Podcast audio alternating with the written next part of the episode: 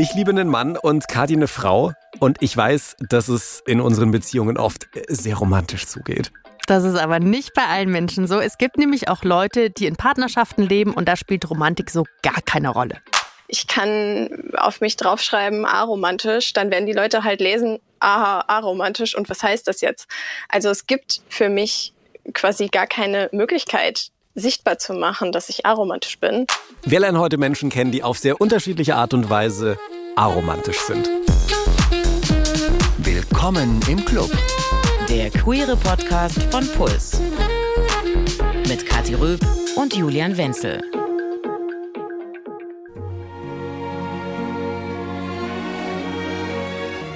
Wir machen es uns mal ein bisschen romantisch heute, weil willkommen im Club. Ich zünd zwei Kerzen an. Oh, das Ja? hast du ja noch nie gemacht für uns. Zack. Kannst du auch das Licht so ein bisschen runterdimmen, bitte? Moment mal. Ja, ja, ich drehe ein bisschen. Oh ja, so oh, schummrig richtig. Ja, und guck, hier habe ich jetzt noch eine Rose besorgt. Nee, was Und? soll das denn jetzt? Alle Blätter hier auf den Tisch. La voilà. Oh, äh, ja, ich habe fast das Bedürfnis, Schatz zu sagen. Ja, ich liebe dich, mein Schatz. Äh, äh, aber ich finde, also ja, manche würden sagen, es ist gerade sehr romantisch hier im Studio.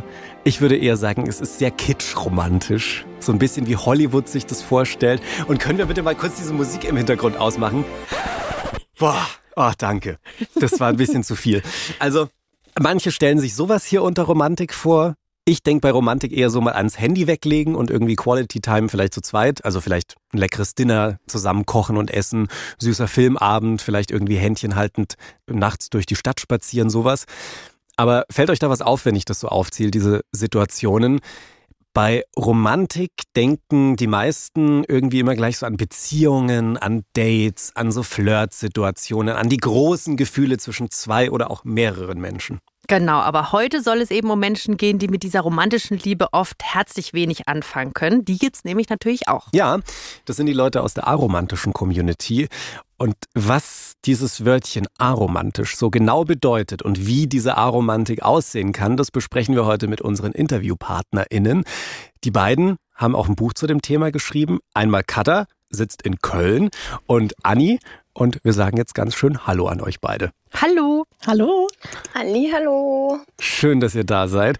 Für mich äh, große Eselsbrücke für heute. Katha sitzt in Köln. das, das wird sich durchziehen. So könnt ihr es euch auch merken. Und Katha hat auch gerade gelacht, oder? Yes, Ja, so, jetzt haben wir die Stimme identifiziert. Und ihr beiden, ihr benutzt äh, unter anderem eben auch dieses Label Aro. Also aromantisch. Und das heißt eben so viel wie nicht romantisch oder zeitweise oder vielleicht nur unter bestimmten Umständen, dass ihr eine romantische Anziehung empfindet. Hier flackern gerade noch die Kerzen, fällt mir gerade auf. Äh, äh, wenn ihr jetzt aber an Romantik denkt, welche Bilder habt ihr da so im Kopf? Auch so eine Situation wie wir? Kada? Also ich denke vor allem erstmal so an Romantikromane äh, und irgendwelche ganz schrecklich kitschigen Filme, die, bei denen man direkt weiß, wie sie ausgehen, wenn man die ersten zwei Minuten gesehen hat. Weiß genau, was du meinst. Anni, wie ist bei dir? Ähm, erste Assoziation, weil ich das fürs Buch tatsächlich gegoogelt habe, ist ähm, so eine kulturhistorische Epoche. 18. bis 19. Jahrhundert. Herzlich wenig hilfreich, wenn man herausfinden will, was genau Romantik eigentlich ist. Aber die haben viel Musik und Bücher und so Krams geschrieben. Ja, geil, Anni, das habe ich auch noch auf meinem Zettel. Darüber will ich auch noch reden später. Kathi ist sehr gerne Geschichtslehrerin, müsst ihr wissen. Dementsprechend will sie das gerne noch auspacken. Das so machen wir zusammen nachher. Fantastisch. Wir werden jetzt mit euch so ein bisschen ja dieses aromantische Spektrum kennenlernen und dazu werden wir euch auch einige ja persönliche Fragen stellen und das haben wir vorher mit Anni und Katha äh, besprochen, weil wir ja gerne dazulernen wollen und vor allem damit ihr diese Fragen alle dann nicht mehr stellen müsst, wenn ihr mal einen aromantischen Menschen kennenlernt. Äh, deswegen vielen Dank schon mal vorneweg für die Offenheit und ihr sagt einfach Bescheid, wenn euch doch irgendwie was zu nahe geht. Yes. Genau. Cool. Kada, bei dir habe ich schon erfahren, du lebst äh, in einer Beziehung mit einem Partnermenschen, gell? Yes, ich habe eine queer-platonische Beziehung. Ich war ehrlich gesagt erstmal ganz schön überrascht, als ich das mitbekommen habe. Also äh, erstmal überrascht, weil ich wusste jetzt nicht, ob aromantische Menschen auch feste Partnerschaften führen, aber offensichtlich ja. Ja, äh, feste romantische Partnerschaften, aber auch feste nicht romantische Partnerschaften. Und ich bin in einer festen nicht romantischen Partnerschaft. Wie sieht die denn jetzt genau aus? Ich kann mir das schwer vorstellen. Noch. Mhm. Ist auch irgendwie ziemlich schwer zu beschreiben, weil ja sowieso jede Beziehung total individuell ist. Wir wohnen noch nicht zusammen, planen das aber zu tun. Äh, wir wollen zusammen eine Katze adoptieren oder am besten sogar zwei. Ähm, und wir machen so ganz viel Stuff, der von außen vermutlich als sehr, sehr typisch romantische Partnerschaft als solche betrachtet wird. Was, was hast du da im Kopf? Was, was zählt da dazu? Also wir gehen händchenhaltend im Park spazieren. Wir gehen zusammen auf Konzerte, wir machen Unternehmungen zusammen, genau, so solche Sachen. Also es klingt jetzt erstmal, ehrlich gesagt, eins zu eins wie meine Beziehung. So, und ich hatte bisher gesagt, meine Beziehung sei sehr romantisch. Was ist denn jetzt so genauso der Unterschied in eurem Beziehungsalltag, in dieser aromantischen Beziehung im Vergleich vielleicht zu einer romantischen Beziehung?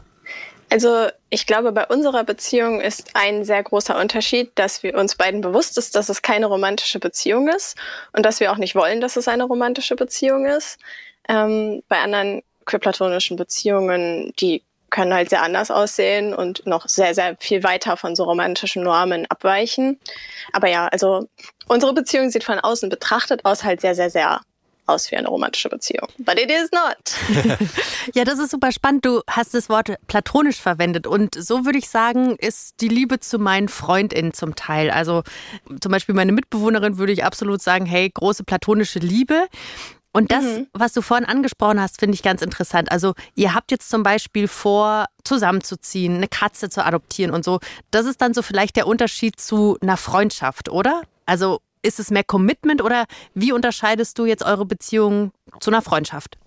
Ja, ich denke, so Commitment ist definitiv ein großes Stichwort, ähm, weil ich von vielen queer-platonischen Beziehungen weiß, die eben mehr partnerinnenschaftlich ausgelegt sind, ähm, die halt längerfristiger gedacht werden. Und da würde ich auch, denke ich, sehen, einen Unterschied zu so klassischen Freundschaften. Wobei natürlich auch Freundschaften keine Grenzen gesetzt sind und man, wenn man zusammen mit seinen 100 besten Freunden in einer WG leben möchte, ist das natürlich auch total valid. Ähm, Mega. Ich glaube, ich habe es verstanden. Ja, der Übergang kann so ein bisschen fließend auch sein, habe ich da jetzt rausgehört, oder? Ja, auf jeden Fall. Mhm. Anni sitzt in Mainz. Ähm, wie hast du denn jetzt zum Beispiel festgestellt, boah, so dieses Ding romantische Liebe, wir haben vorhin ein sehr, sehr kitschiges Bild aufgemacht, aber die gibt es ja auch nochmal anders, ein bisschen runtergebrochen und schlichter. Aber wie hast du für dich festgestellt, boah, romantische Liebe ist einfach nicht so mein Ding? Ähm, ja, ganz ehrlich, ich habe es ausprobiert. Also ich habe hab versucht, mich zu verlieben und es hat einfach vorne und hinten nicht funktioniert. Gut, ich wusste auch nicht genau, wo ich anfangen soll. Ähm, und dann habe ich irgendwann einfach aufgegeben, weil es war frustrierend und ich wollte das eigentlich nicht. Und ähm, ja, und dann Jahre später bin ich durch Zufall auf dieses Label aromantisch äh, gestoßen und habe gedacht, krass, das klingt irgendwie ziemlich nach mir. Jetzt würden viele auch erstmal sagen, boah, das mit dem Verlieben hat bei mir auch nicht geklappt. Heißt das jetzt im Umkehrschluss automatisch, dass ich aromantisch sein muss?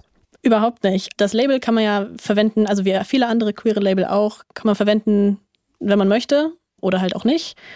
Und äh, für mich hat das irgendwie einfach sehr viel Sinn ergeben, um halt sozusagen meinen Gefühlen, meinen Empfindungen, meinem Wesen, wenn man so will, einfach einen Begriff zu geben, mit dem ich umgehen kann und mit dem ich dann mit anderen Leuten darüber reden kann, zum Beispiel.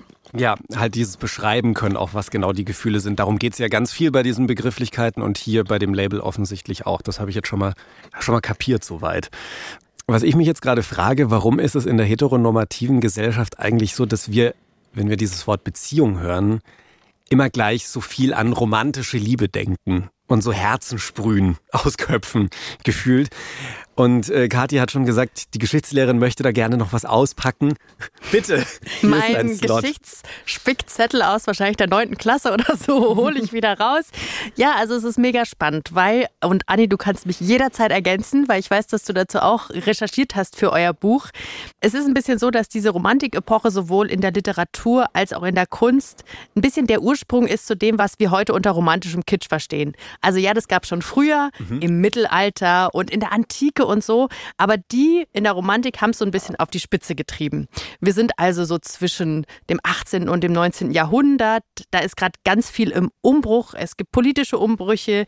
Die Industrialisierung beginnt dann auch irgendwann. Dann gibt es so Riesenmaschinen und Fabriken und Dreck und Armut und so. Und KünstlerInnen denken sich, hey, irgendwo brauchen wir auch mal ein, ein Ventil und Luft und deswegen packen sie in ihre Lieder, in ihre Literatur, in ihre Gedichte und so, so ganz viel Empfindsamkeit und Lust und Natur und ja, also da muss irgendwie alles mega drüber sein, einfach in der Romantik. Wenn wir irgendwann mal diesen Podcast nicht mehr machen, bitte gebt Kathi eine Geschichtsstunde. Ja, bitte. Ich habe selten jemanden mit so viel Inbrunst über dieses Thema erzählen hören, weil ich habe mich schon ein bisschen... Beim Julian Wetz auch voll dahin, weil ich so krass mit meinen Armen gestikuliere. Die Kerzen sind jetzt aus auf dem Tisch. Es erinnert mich sehr an meinen Deutschunterricht. Da, da, äh, ihr kennt bestimmt auch dieses Bild an, das musste ich sofort denken. Hier der Wanderer über dem Nebelmeer. Habt ihr safe schon mal gesehen? Wenn nicht, googelt das einfach kurz. Einsamer Typ auf dem Berg steht da. Klingt nach Julian erstmal. ja, schaut in ein nebliges Tal, könnte auch noch ich sein. Aber das ist so dieses, dieser in Bild gegossene Ausdruck der Romantik. Heute würde man, glaube ich, einfach sagen, ganz schön moody. So in die Richtung. Ja, total. Aber was halt damals irgendwie gezogen hat, das zieht heute schon noch auch, ne? Also wenn du dir Adele anhörst oder Lizzo oder so, ja, also all diese Dinge von was ist die wahre Liebe und Hello, ja. ähm, du bist am Telefon übersetzt. Ja. So, also Großartige Hallo. Momente. Ich möchte bitte, dass du simultan übersetzt für Adele in, der, in Las Vegas. Also ist, ja, aber es überträgt sich tatsächlich schon. Also die, die Vorstellungen von damals äh, sehe ich absolut heute noch. Mhm. Was ich jetzt ganz spannend finde, äh, Anni und Katha, ihr beide verwendet jetzt nicht nur dieses Label Aro oder aromantisch, sondern auch noch dieses Label Ace. Ist das richtig? Ja. Für mhm. euch? Äh, das haben wir ja schon mal kennengelernt vor ganz, ganz langer Zeit. Das steht für Asexualität. Und diese beiden Begriffe Aromantik und Asexualität, die werden ja gerne mal durcheinander geworfen oder gleichgesetzt, als wäre das so identisch. Aber da wollen wir jetzt nochmal so auf den Unterschied eingehen. Ja, und unsere Willkommen im Club Ultras, schalalala, werden sich daran erinnern. Ähm, es ist nämlich schon wirklich lange her, gefühlt 100 Jahre. Und zwar, wenn ihr in der ARD-Audiothek mal so richtig, richtig zurückswiped, dann kommt ihr auf auf die Folge über Asexualität. Ja, es war eine unserer ersten Folgen. Ja. Ich kann mich erinnern. Und ich war damals einigermaßen verwirrt, weil da gab es sehr, sehr viele unterschiedliche Begrifflichkeiten. Genau. Das war Folge 7 nämlich. Ich habe mhm. nachgeguckt und da waren wir noch sehr grün hinter unseren kleinen queeren Öhrchen. Aber ich muss sagen, wir haben damals nichts Falsches gesagt. Die könnt ihr euch auch echt noch anhören heute. Aber Aromantik kam da so ein bisschen zu kurz und wir hätten auch noch so ein bisschen besser unterscheiden können zu Asexualität und erklären können, warum also ein Mensch zum Beispiel aromantisch, aber auch homosexuell homosexuell sein kann. Und diese Unterscheidung haben sich einige von euch gewünscht und das machen wir natürlich liebend gerne. Also jetzt nochmal für alle, die diese Folge 7 noch nicht gehört haben. Asexualität heißt, wie hetero und Homosexualität ist Asexualität einfach eine sexuelle Orientierung. Also es bedeutet, dass du wenig oder gar kein oder unter bestimmten Umständen sexuelle Anziehung empfindest. Okay, also jetzt nochmal so zusammengefasst äh, und Anni und äh, Katha können mir da nochmal so hart auf die Finger schauen. Der Unterschied zwischen Aromantik und Asexualität, also bei Aromantik geht es darum, dass ich mich jetzt, ich kann es nicht besser erklären, nicht romantisch zu Personen hingezogen fühle und bei Asexualität, dass ich mich jetzt sexuell nicht hingezogen fühle. Genau. Also ich finde es mega spannend, weil was die beiden ja schon gemein haben, ist dieses Wörtchen Anziehung. Also Anziehung verspüren oder nicht. Aber da stellt sich für mich die Frage, was bedeutet denn jetzt genau Anziehung eigentlich? Habt ihr dafür eine Antwort? Ähm, das ist eine sehr, sehr gute Frage. Und weil auch wir die nicht beantworten konnten, haben wir uns in der Recherche für unser Buch ähm, Hilfe von zwei Personen geholt. Nämlich erstmal, um zu verstehen, was ist Anziehung generell und da haben wir äh, von Evie Lupine zitiert, die da sagt, Anziehung ist eine Empfindung, die du hast oder ein Gefühl, das du bekommst, wenn dein Interesse an einer anderen Person geweckt wird. Und das hat für mich ganz viel Sinn ergeben, weil man das Interesse ja beliebig definieren kann. Also ein romantisches Interesse oder ein sexuelles Interesse oder so. Das ist, was wir unter Anziehung verstehen, auch wenn wir es nicht so richtig verstehen. Das finde ich super spannend. Ich habe da, glaube ich, ein Beispiel. Ich war mit einer Freundin in Istanbul und wir haben beide überhaupt keinen Plan gehabt, was an dem Tag passieren soll. Aber irgendwie haben wir dann doch natürlich Entscheidungen getroffen. So, wir gehen in dieses Café und jetzt lassen wir hier einen Spaziergang machen. Und dann sind wir am Ende des Tages drauf gekommen, dass wir uns immer nach so bestimmten, und ich glaube, das ist das, was man als Anziehung beschreiben kann, nach so Anziehungen orientiert haben. Also einmal fand ich eine Person interessant und habe gesagt, ah ja, lass doch da, lass doch mal da hinsetzen. Genau. Und dann sind wir drauf gekommen, dass wir beide nach der gleichen Art und Weise diesen Tag entschieden haben. Und wie ihr gerade sagt, also diese Anziehung, der muss man nicht unbedingt nachgehen, kann man aber natürlich auch. Spannend. Ja, ich glaube, das ist eigentlich gar nicht so kompliziert, äh, beziehungsweise ich glaube, vielen Leuten ist das eigentlich klar oder zumindest klar und vielleicht nicht bewusst. Mhm. Das trifft es ganz gut. Mir war das klar, aber vielleicht nicht so bewusst. um dir bei deinem Bewusstsein ein bisschen zu helfen, gibt es dafür auch ein Modell, das heißt Split Attraction Modell, damit wir also diese Unterscheidung machen können zwischen zum Beispiel sexueller und romantischer Anziehung. Dieses Konzept, das habe ich mal mit Fluff besprochen. Wir lernen mit dir jetzt zusammen das Split Attraction Modell kennen. Kannst du uns einfach nochmal in so einfachen Worten erklären, was ist das für ein Modell? Das Split Attraction Modell bezeichnet ein Modell, bei dem romantische Anziehung und sexuelle Anziehung voneinander losgelöst betrachtet werden. Normalerweise beziehungsweise bei den sehr vielen Leuten fallen beide Anziehungen in der Form zusammen. Das heißt, Menschen sind beispielsweise heterosexuell und heteroromantisch. Das heißt, sie verspüren sexuelle und romantische Anziehung zu Menschen eines anderen Geschlechts. Und dann gibt es aber auch Menschen, die beispielsweise romantische Anziehung verspüren, aber keine sexuelle Anziehung. Oder Menschen, die sexuelle Anziehung verspüren, aber keine romantische Anziehung. Und das Split Attraction Modell wurde dann eben genutzt, um zum einen Sichtbarkeit für Asexualität und Aromantik zu schaffen, aber auch um zu zeigen, dass Asexualität und Aromantik nicht immer in Kombination auftreten müssen und auch, dass es nicht das Gleiche ist. Und dieses Split Attraction Modell ist jetzt auch die Erklärung dafür, dass Fluff aromantisch ist und BAs und aber auch in einer Beziehung lebt. Äh, okay, das äh, sorry, das sind sehr viele neue Vokabeln, da müssen wir jetzt mal kurz nacheinander gehen. Wie funktioniert das zusammen? Wir machen Schritt für Schritt und Fluff erklärt es uns einfach selbst. Mm, bei mir war es tatsächlich der Fall, dass es zum einen bei mir zwischen der Anziehung und der Auslebung unterscheide. Das heißt, ich bin einerseits aromantisch und das ist für mich kein Problem.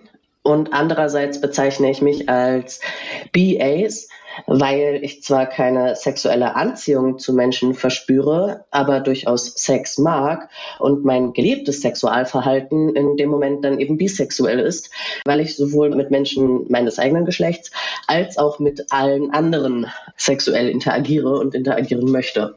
Alles klar, äh, spannend. Ich habe noch nie die Unterscheidung gemacht zwischen Sex mögen und sexuelle Anziehung spüren. Ähm, bei dir ist es jetzt also so, weil du sagst, du bist B-Ace, dass du sagst, das B steht dafür, dass du Sex magst mit Personen, aber du verspürst keine sexuelle Anziehung. Richtig? Genau. Ich habe das mal beschrieben mit, ich verspüre Anziehung zu Sex, Menschen sind optional ich verspüre keine Anziehung zu Menschen, aber ich mag Sex.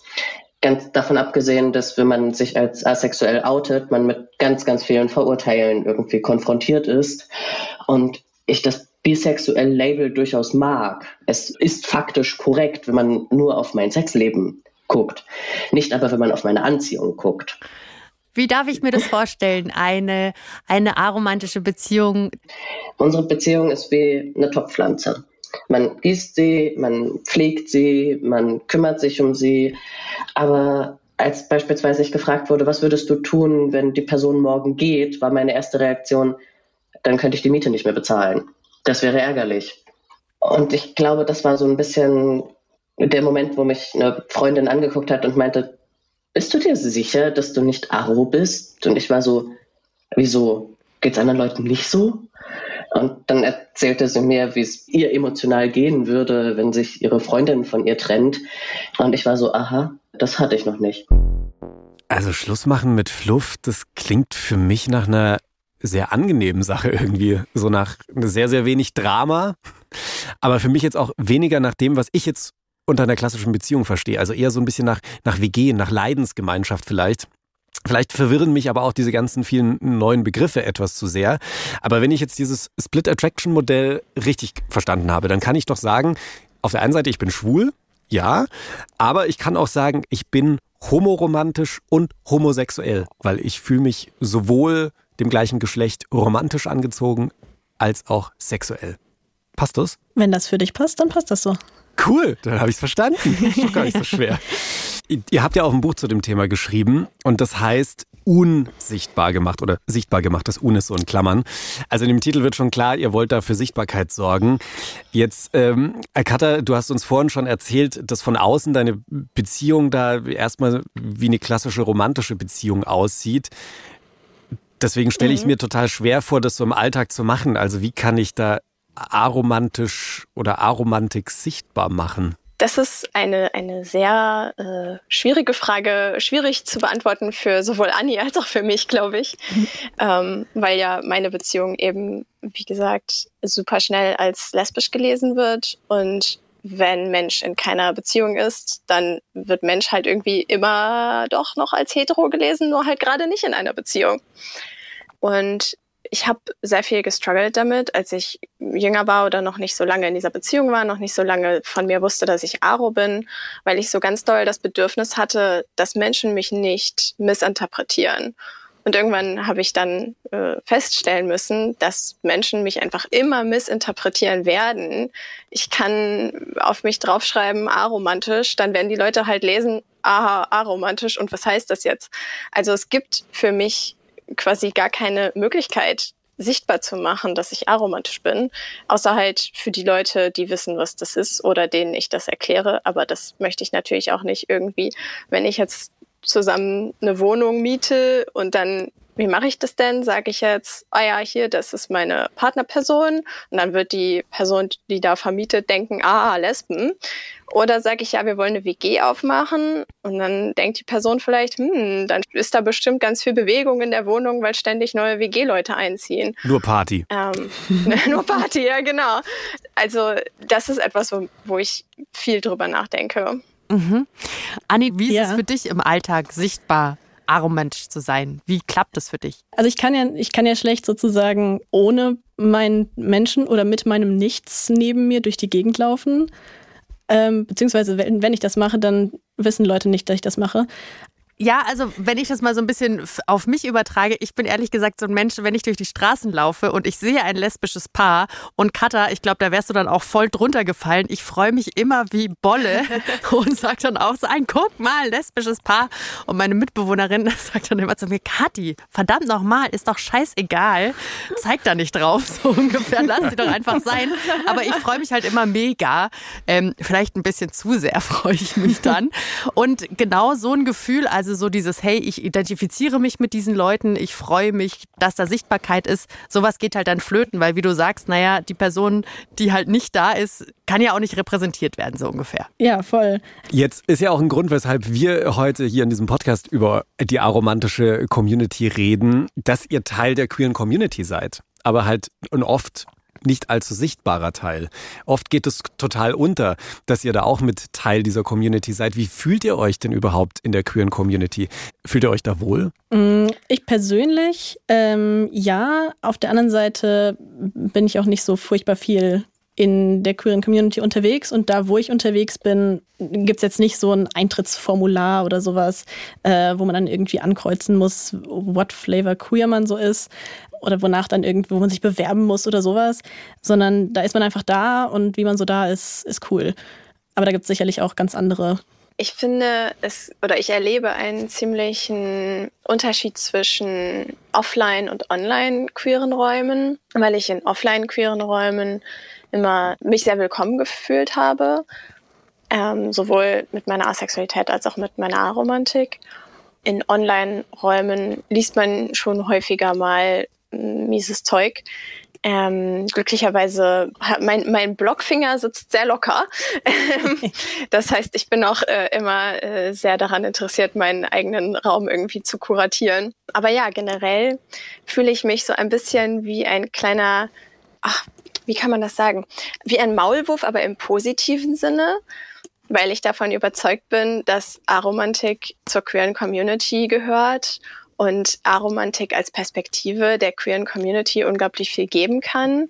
Und ich betrachte das mehr aus der Perspektive, dass die queere Community sich glücklich schätzen kann, dass aromatische Menschen Teil von ihr sind und sein möchten, weil wir so coole Sachen machen und so viel kritisches Denken mitbringen und halt neue Perspektiven, die die queere Community weiterbringen kann und stärken kann. Und wie reagiert die Community so auf euch? Also wenn ihr andere queere Leute kennenlernt und ihr dann das erste Mal vom Label Aro erzählt, können die Leute damit was anfangen oder schauen euch da dann staunende Bauklötze an? Äh, sowohl als auch, also in meiner Erfahrung. Ähm, nicht alle Leute wissen von diesem Label, von diesen Begriffen überhaupt. Ähm, und dann ist natürlich erstmal großes Fragezeichen. Ähm, aber ich habe den Eindruck, dass immer mehr ähm, auch einfach so größere queere Gruppen anfangen, Asexualität und Aromantik auch zunehmend irgendwie mitzudenken und also sich so dessen bewusst zu werden, dass es das gibt und dass man das irgendwie ähm, ja mit einbringen und mitdenken sollte. Also da höre ich jetzt zum einen raus, informiert euch, ein Appell an die queere Community. Was wünscht ihr euch noch so? Also damit auch das aromantische Spektrum einfach mehr akzeptiert wird und so. Ähm, ich denke, ich wünsche mir von der queeren Community, dass sie über mh, mm, gesellschaftliche Normen re reflektieren. Es klingt jetzt sehr groß. Das ist die ähm, Annahme, dass alle Personen eine ganz bestimmte Art von romantisch-sexueller Beziehung anstreben sollen, anstreben müssen, nur durch diese Art von Beziehung glücklich sein können. Und das ist eine romantisch-sexuelle, langzeitige, monogame Zweier-Partnerbeziehung.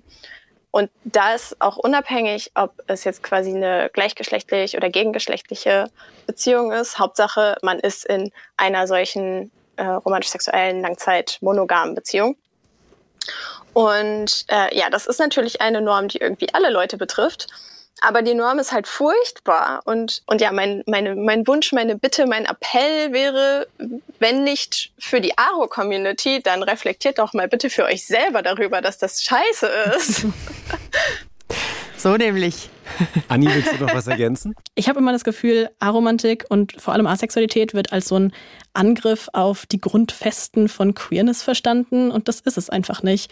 Ähm, es ist nur irgendwie ein weiterer Ansatz, irgendwie gesellschaftliche Normen und äh, den ganzen Kram, der damit so einhergeht, zu hinterfragen und äh, aufzubrechen, damit wir alle irgendwie hoffentlich besser leben können. Voll, und das ist auch das, was ich hier raus mitnehme. Ich fühle mich überhaupt nicht angegriffen, sondern nur erleuchtet und vielleicht das Hirn noch links und rechts ein bisschen verknotet, aber das löst sich jetzt auch wieder. Genau, das ist okay. Vielen Dank, dass wir mit euch lernen durften und euch löchern durften mit all den Fragen. Sehr, schön, sehr gerne. Schön, dass ihr da wart. Dankeschön. Danke euch. Macht's danke, gut. Danke, danke. So, Jules, nach all dem, was wir jetzt gelernt haben, dein Hirn ist erleuchtet. Ja. Was würdest du sagen? Passt zu dir immer noch das Label schwul? Definitiv. Daran ja? hat sich jetzt heute nichts geändert. Aber ich musste die ganze Zeit so an eine Phase denken, die ich so mit 15, 16 hatte.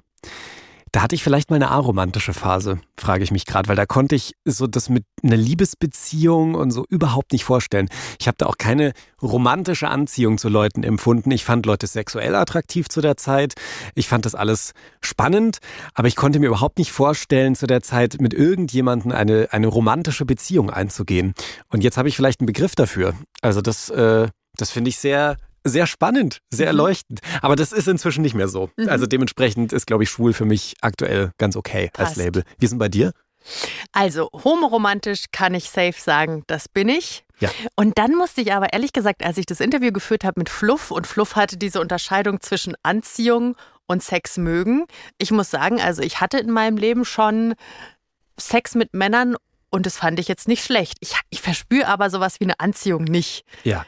Ähm, da muss ich noch so ein bisschen drüber nachdenken, was das jetzt mit mir macht. Also aber also das Split Attraction Modell, das würde ich noch ein bisschen beschäftigen. Das wird so. mich auf jeden Fall beschäftigen, aber nach wie vor trage ich sehr gerne das Label lesbisch. Passt. Was ich auch aus dieser Folge mitnehme, ist, dass diese Aromantik-Community krass divers ist. Also es gibt einige Menschen gleichzeitig hier auf dem aromantischen asexuelles Spektrum. Genauso ist es wichtig, das beides getrennt zu betrachten eben. Äh, also einfach, weil romantische und sexuelle Anziehung eben nicht für alle Leute das Gleiche ist. Das ist schön. Ja, und ich nehme diese ganzen Ausdrücke mit. Ich ja. sammle sie vom Boden wie Äpfel. Äh, das kann ja natürlich für ganz, ganz viele Leute eine große Chance sein, zu sagen, hey, was ich bis jetzt kennengelernt habe, passt einfach nicht zu mir. Also es gibt noch tausend Möglichkeiten, wie man Beziehung zum Beispiel oder Sexualität leben kann. Ich verstehe aber auch die Leute, die jetzt sagen, was war das denn heute für ein wissenschaftlicher Diskurs? Wir sind schon tief in die Materie eingestiegen, würde ich sagen. Und wenn Leute da sagen, das ist mir irgendwie für mich zu kompliziert, da komme ich nicht mit. Ja, kann ich auch ein bisschen verstehen. So, vielleicht wollen manche Leute ihre Beziehungen, ihre Anziehungen auch nicht so weit auseinander differenzieren und dividieren. Ist auch okay, wenn die Leute das jetzt beim ersten Mal nicht kapieren. Passt doch, wenn ihr euer Ding gefunden habt. Voll. Mega. Oder hört euch die Folge einfach noch 30 Mal an. Vielleicht macht es dann irgendwann Klick. Wir hoffen auf jeden Fall, dass ihr alle was mitnehmen konntet aus dieser Folge und wir freuen uns auf die nächste Woche mit euch. Jo, bis dann, Leute. Tschüss. Ciao. Redaktion Mila Hahner, Kati Röb und Alex Reinsberg. Produktion Christoph Brandner.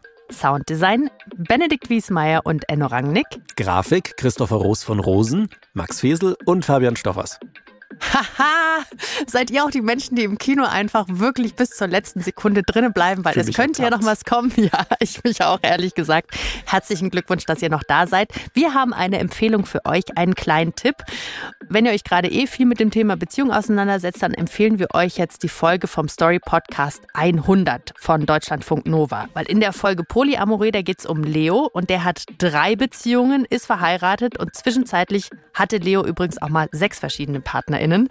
Puh, Aktuell sind es vier, da ist einiges dabei. Wie das klar geht für Leo und all die Leute um ihn herum, das hört ihr in der ARD Audiothek. Story Podcast 100 von Deutschlandfunk Nova ist notiert. Puls.